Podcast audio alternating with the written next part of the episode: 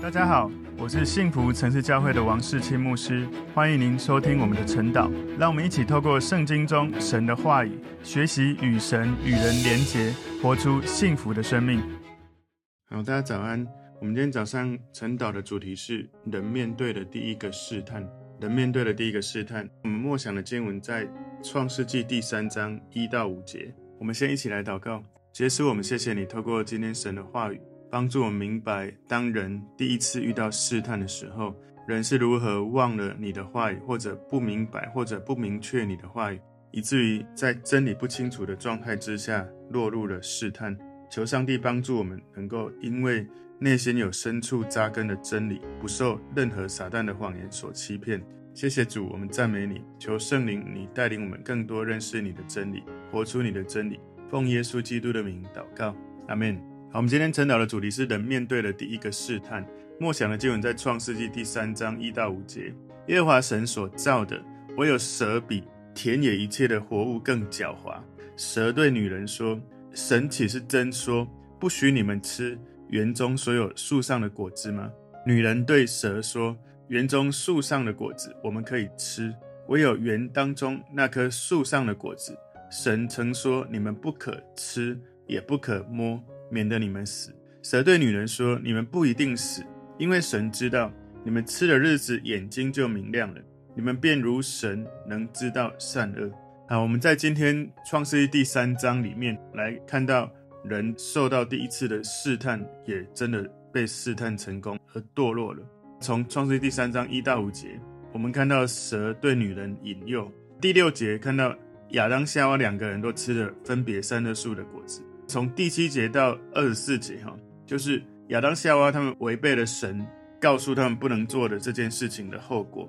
从第七节，他们一吃，眼睛就立刻明亮，马上知道自己赤身肉体，看到自己的问题。第八到第十节讲到躲避神的面。十一到十三节，神询问他们的时候，他们在推卸责任。十四到十五节，神对蛇的判决。十六节，神对女人的判决。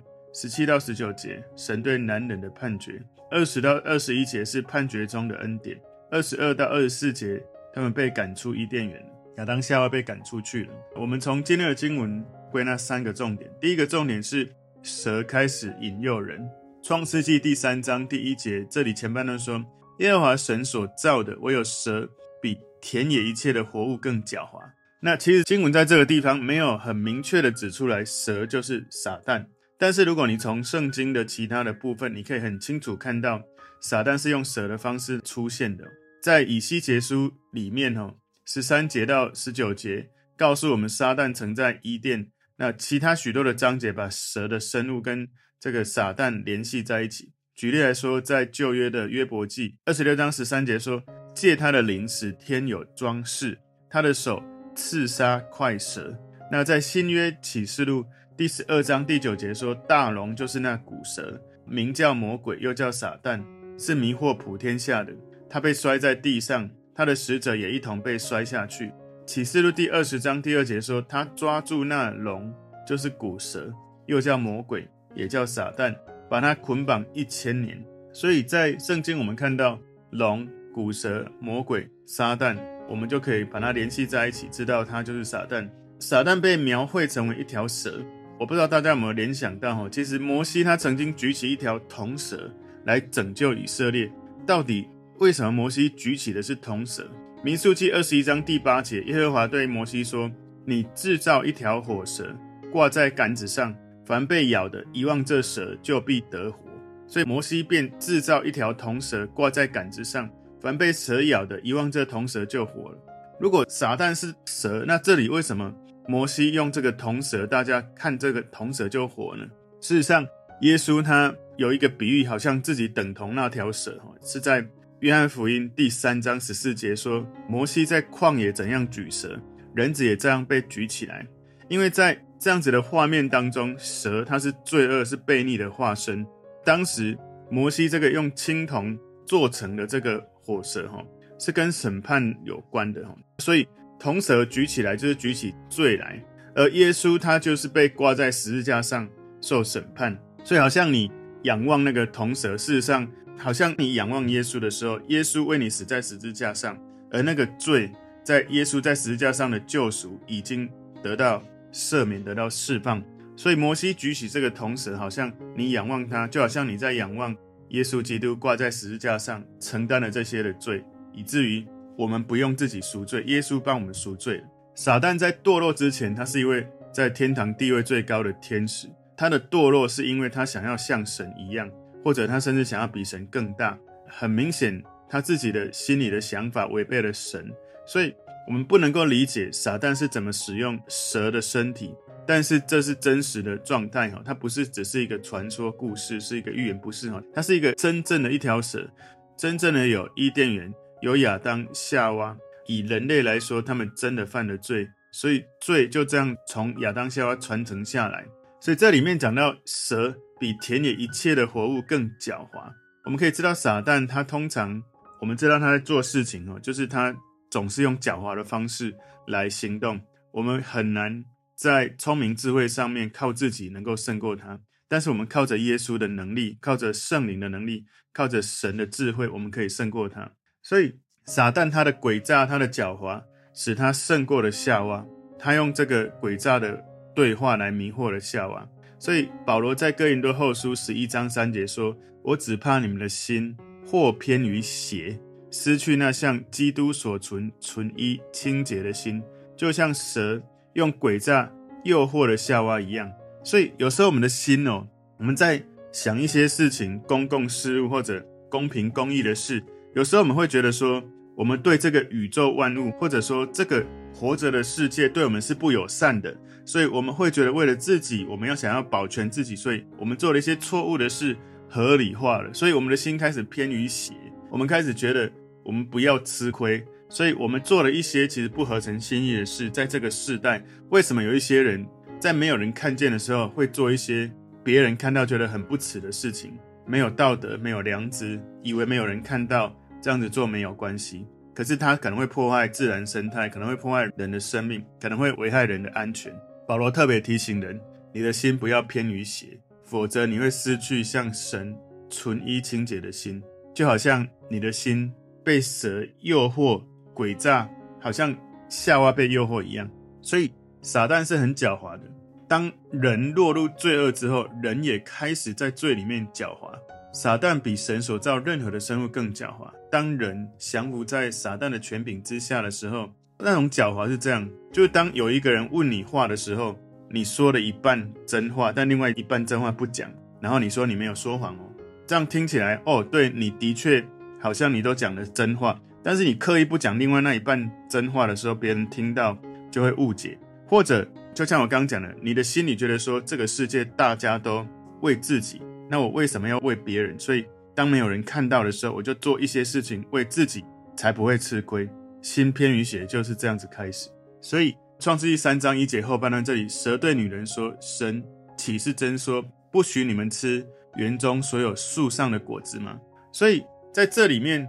蛇对女人说这样的话，所以后来神就对蛇宣告咒诅他的事情。在创世纪三章十四节，耶和华神对蛇说：“你既做了这事，就必受咒诅，比一切的牲畜野兽更甚。你必用肚子行走，终身吃土。我要叫你和女人彼此为仇，你的后裔和女人的后裔也彼此为仇。女人的后裔要伤你的头，你要伤她的脚跟。”所以神。在这个创世纪三章十四节、十五节这里面宣告对撒旦的咒诅的时候，有一个可能哦，蛇跟我们今天所知道的蛇可能一开始是不一样的，可能一开始有某个生物，一开始不是我们所认识现在的蛇，而当神宣告它被咒诅之后，它变成了蛇现在的样子。所以这种叫蛇的爬行动物，在堕落以前，有可能是一个比现在更高贵的动物，有可能让夏娃看了觉得哦。跟他对话是安全的，都有可能，所以我们就知道当时他是用这样子的形象来跟夏娃互动的时候，互动之后，神咒诅了这个撒旦之后，他就像蛇这个样子。其实，在某种情况之下，有一个可能，邪灵有能力可以进入人或动物的身体。在路加福音八章三十三节说，鬼就从那人出来，进入猪里去，于是那猪群闯下山崖，投在湖里死了。所以有一个可能，撒旦当时住在一个被咒诅之前的这个像蛇的身体之内，或者它其实本来不像蛇，可是它是一个这个蛇住在那个里面的物质性的一个动物。撒旦它是以非物质的灵存在，它是无形的，所以夏娃会看到它，它应该用某一种方式来住在某个动物里面。所以撒旦有权利进入活体，是明确我们可以看得到经文有讲到的，需要有一个身体物质性的东西，它可以住进去。可能当时撒旦他认为这个生物非常的微妙，所以他进入了这个蛇的身体里面，觉得可能在里面他是很自在的。所以有几种可能，我刚刚有讲的，可能在撒旦堕落以前，其实他本来在天上就是一个最美丽的天使。不过呢，当他来到夏娃之前，我们不知道他的形象是什么。但是如果圣经讲蛇，应该就是像蛇这种状态。可是有可能是在他被咒诅之后，他就改变了哈，本来的形象可能神咒诅他之后变成了蛇的这个形象的状态。那也有一个可能，就是他以非物质的灵性的存在，他就住到了蛇里面，都有可能。有一个可能呢，撒旦用这种超自然的声音从蛇身上发出来，或者。撒旦在这个夏娃的思想里面传递给他，不管怎么样，撒旦说什么比他怎么说是更重要的。撒旦说的一些话对这个女人来诱惑试探她，所以撒旦诱惑女人，因为撒旦清楚夏娃比亚当更容易受到攻击，因为夏娃不是直接从神接受不吃分别善恶树果子的命令，而是透过亚当来传递给他。所以创世纪第二章十五到十七节里面。你可以看到神对亚当怎么说？哈，他说：“耶和华神将那人安置在伊甸园，这个那人是亚当，使他修理看守。耶和华神吩咐他说：园中各样树上的果子你可以随意吃，只是分别善恶树上的果子你不可吃，因为你吃的日子必定死。”这在创世纪第二章十五到十七节，请注意哦，这里面神对亚当说。分别善恶树上的果子你不可吃，没有说你不可摸。所以你知道，撒旦透过观察知道亚当并没有把神对他说的话很明确有效的传递给夏娃，亚当的传递没有传递清楚，没有沟通清楚，所以夏娃就容易受到诱惑。所以撒旦常常是攻击最薄弱的一个地方，所以他引诱夏娃，让夏娃犯罪，以至于夏娃。让亚当也犯罪，所以在整个链条当中，比较强的地方必须要能够预料到比较薄弱的地方会受到攻击。当夏娃犯了罪之后，他也拿这个善恶树的果子给亚当吃。所以呢，有一个可能是这样：当夏娃引诱亚当犯罪，而亚当是这个家的领袖，亚当犯了罪的时候，好像罪就不在夏娃。有这样子的逻辑，我们可以理解哈。所以。撒旦第一次的攻击是在扭曲控诉神的话。他如果让夏娃对神的话开始困惑怀疑的时候，他就开始用谎言渗透进入到他的心里面，他就开始一小小的胜利就会渐渐的来赢得这个人。所以从一开始，撒旦透过破坏神的话语来破坏神的百姓，撒旦也可以让我们开始怀疑神的话语，慢慢的开始忽视神的话语，然后。破坏我们对神的信心，开始不祷告、不读经、不亲近神。很多人，特别是信主不久的人，或者你信主很久，有时候其实你祷告是有经历神，可是当你祷告没有经历神的时候，你开始怀疑神真的存在吗？我考试祷告有用吗？当然，考试最重要有一部分是你需要认真读书，另外一半要祷告交给神，不能完全只有靠祷告，也不能只有靠自己读书，两个都需要。因为你做得到了，自己要做；做不到，要祷告，让神帮忙。所以很多时候，撒旦会把一些谎言放在我们心里。我们开始一点一点被撒旦影响的时候，我们的心中那个整块园地呢，就好像降服在撒旦谎言的权势之下，以至于你的思想开始出了问题，你的感觉开始出了问题，你的行为开始出了问题，你开始觉得活在这个世界上好痛苦。但是你要知道，这里面。当撒旦他在欺骗夏娃的时候，请注意哦，他这里说哈，蛇对女人说：“神岂是真说？岂是真说？”他开始在诱惑人去怀疑神了。神岂是真说？不许你们吃园中所有树上的果子吗？你有没有发现，神并没有说所有树上的果子，而撒旦这里就随便乱混淆，不可以吃所有树上的果子吗？事实上，在创世记第二章十六、十七节里面，神的命令是这样：园中所有的树你都可以吃，但是分别善恶树的果子你不可吃。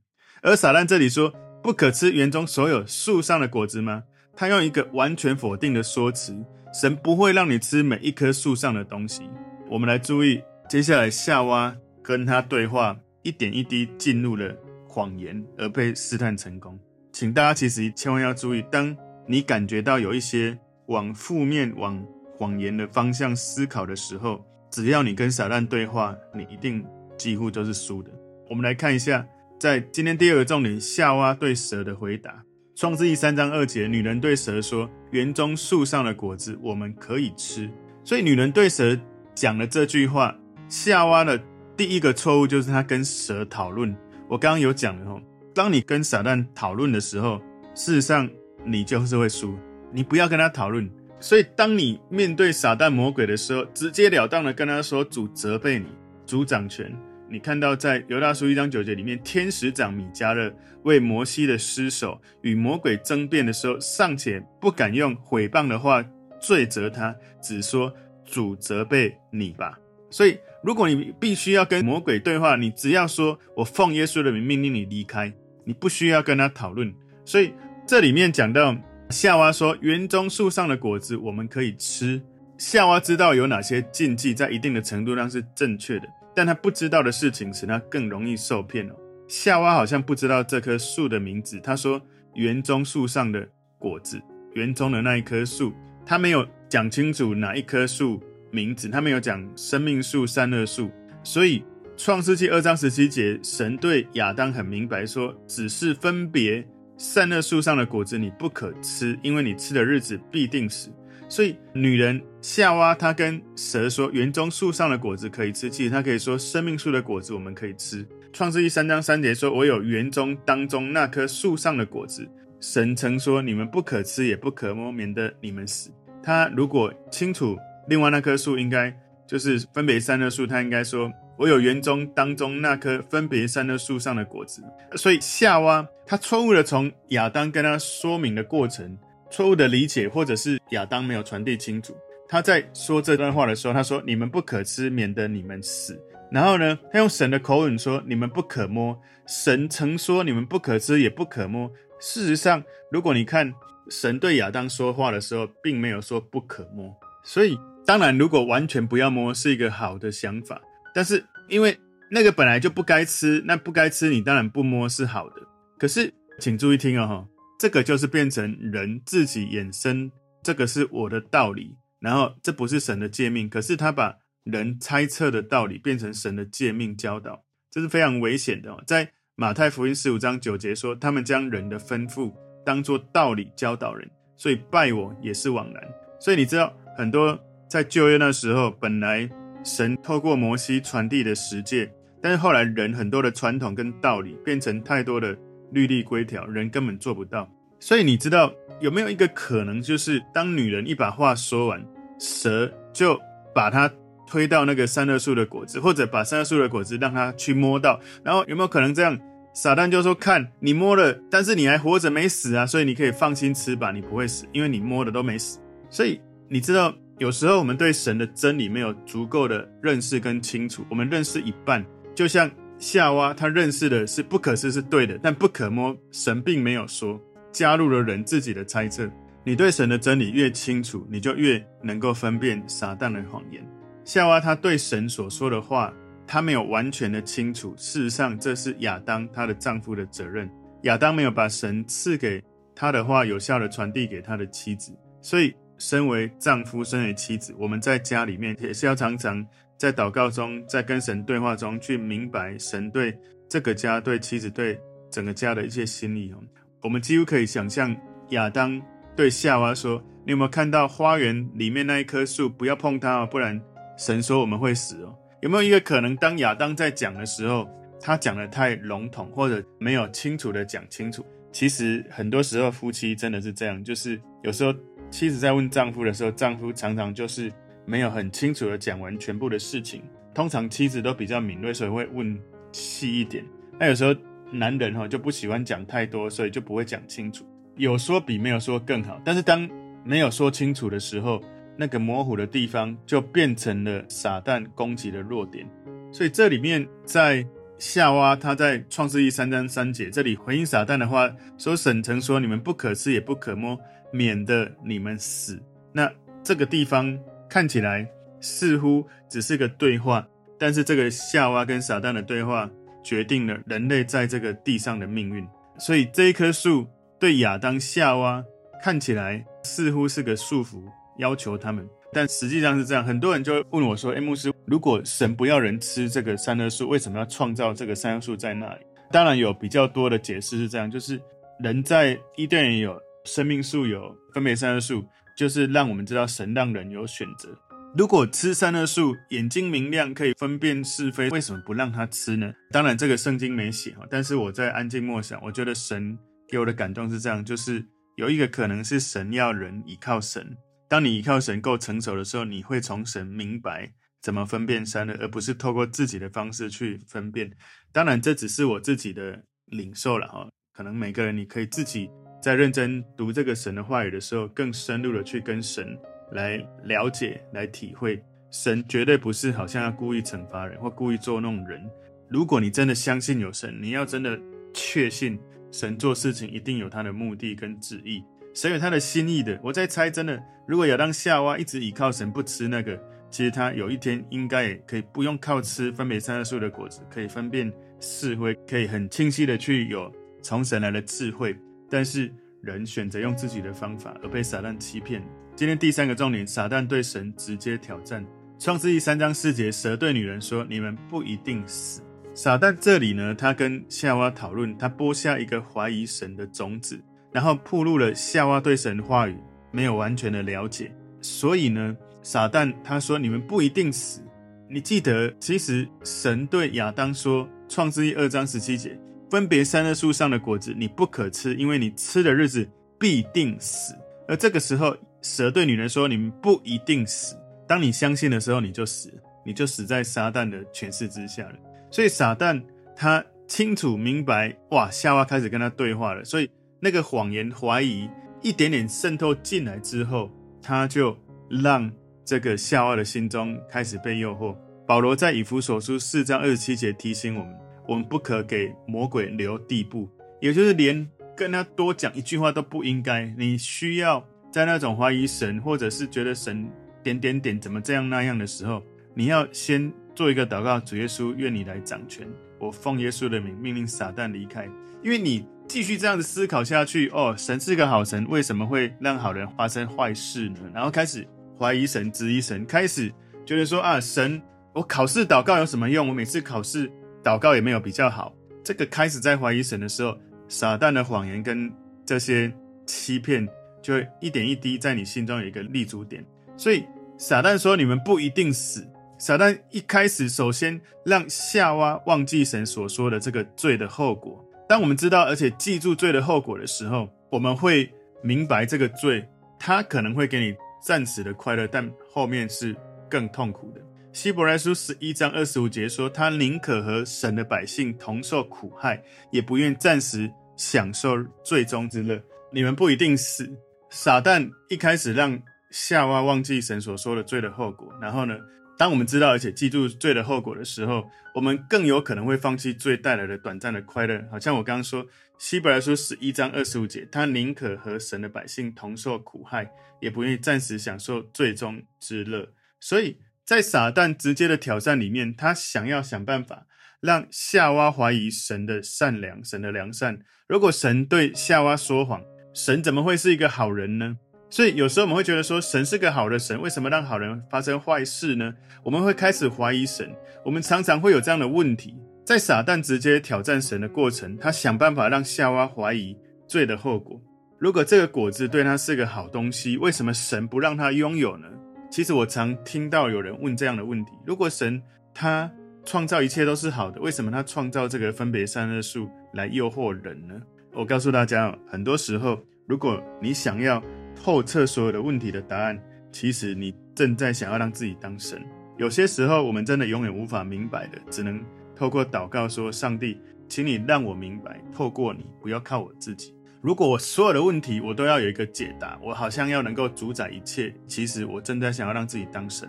我们身为人，就是一定会有一些事情，我们真的永远无法完全明白。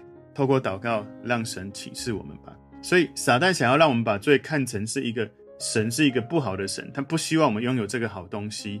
所以，他对我们主要的谎言就是罪不是坏的，神不是好的。这个撒旦对我们说的这个主要的谎言是这样。撒旦他会用一千个理由来证明违背神的命令有多好，你知道吗？有人说，哈，如果你犯罪，你没有感到快乐，那你一定是做错了。也就是说，你真的把犯罪这件事做得很正确的时候，你会感觉到快乐。可是那个叫暂时的快乐，那个暂时快乐之后，你会更痛苦。神有神的计划，人愿意听吗？你愿意听，你会经历神的祝福。创世记三章五节前半段说，因为神知道你们吃的日子，眼睛就明亮了。所以你看到这件事情，撒旦的诱惑非常的大。对了，你吃的时候眼睛会明亮，真的。其实你看到创世后面哦，第三章第七节里面说，他们二人的眼睛就明亮了，才知道自己是赤身肉体，便拿无花果树的叶子为自己编做裙子。所以他们的眼睛变明亮之后，你知道吗？他们第一眼看到的是自己的罪跟悖逆。用一个原图像来描述，好像一个耳聋的人，我跟你说，你听我的话。你就会听到声音。可是呢，当你听我的话的时候，你可能真的会听到声音哦。可是你开始被我控制哦。所以这个耳聋的人，他真的听你的话去做事情了。所以他耳朵真的听到了。可是他听到的第一个声音就是尖叫，就是痛苦的声音。你可以想象这个画面吗？亚当夏娃眼睛明亮了，他们知道善恶了。可是他们不是靠神，他们不像神知道善恶，他们是靠撒旦的谎言，靠自己的努力，好像自己真的明亮了，可以分辨善恶了。他们彻头彻尾在谎言、在诱惑里面，好像哇，我真的明亮，真的有效了。但是那不是从神来的，以至于一开始好像哇，我更好，可是事实上是更惨，因为他开始靠自己，开始靠撒旦，而不是靠神。创世记三章五节后半段说：“你们便如神，能知道善恶。”所以撒旦最后这个诱惑非常的强大，撒旦自己就是这样堕落的，他想要跟神一样的平等。夏娃透过撒旦的谎言。好像也要让自己可以有吃了三恶树的这个能力，所以有人对于撒旦对夏娃的诱惑有这样的修饰，就是一个恶意促成神的命令，因为只要你吃了它，你就像神一样，就像神可以创造跟毁灭世界一样，你会有能力创造跟毁灭世界，你会有复活的能力。所以神自己先吃了树上的果子，然后创造了世界，然后神禁止你吃。以免你创造其他世界，所以赶快去吃园子里面那棵树上的果子，不要依靠神，以免神再生出别的生物来统治你们。这个是一个有趣的另外的修饰哈，好像有一些说他是基督教的教会，他们说他们是教会，不过呢，他会好像自己提升到像神一样。有一些是新世纪的运动，有一些是他说那是教会，不过呢，他们做的事情在做什么，让你越来越像神。好像宇宙力量，你越来越从宇宙回归，你可以从宇宙、从能量里面找到爱，然后你就会像神一样。有许多他说他是教会，但事实上他是异端，或者是他是新世纪运动。可是有许多这种激发心灵潜力、这种心灵导师，就是要让你觉得哇，我可以心灵清澈明净，看得懂一切，我就像神一样的这么厉害。请注意哦，你靠着耶稣像神。跟你靠着这些大师跟宇宙力量像神，那是生命树跟善恶树的差别。你好像真的哇，靠着大师，靠着宇宙能量，哇，你好像觉得更有能量、更清澈什么。可是那不是靠神，靠着分别善恶树，你就越来越被撒旦的谎言欺骗，你会越来越多的瑕疵。从某一些事情，你就可以知道你的情绪起伏，你跟人的关系有某一些，不管是你的父母、兄弟姐妹、配偶，一些关系，不知道为什么永远无法。释放无法和解，而如果你是靠着神，神总是会让关系和解；如果你是靠自己，你总是会有一些，包括可能对自己或是你最亲密的人，不一定能够有和解。求神帮助我们，在今天的主题，人面对的第一个试探，我们看到了三个重点。第一个重点是蛇开始引诱人；第二个重点是夏娃对蛇的回答；第三个重点是撒旦对神直接挑战。求神帮助我们，不要。落入撒旦的谎言，我们能够有真理在心中。有时候你祷告没有立刻出现，你不要就开始说啊，神不存在。如果你祷告立刻照你的方式出现，你就像神，你就是神了。有时候你的祷告或是你期待发生的事没有照你的心意发生，最好的方式就是耶稣，请你掌权，请你让我看见你的心意，而不是为什么你没有照我的祷告发生呢？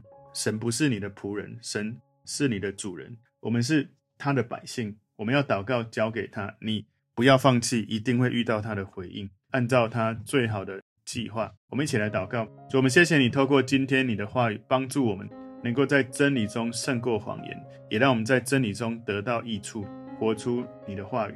奉耶稣基督的名祷告，阿门。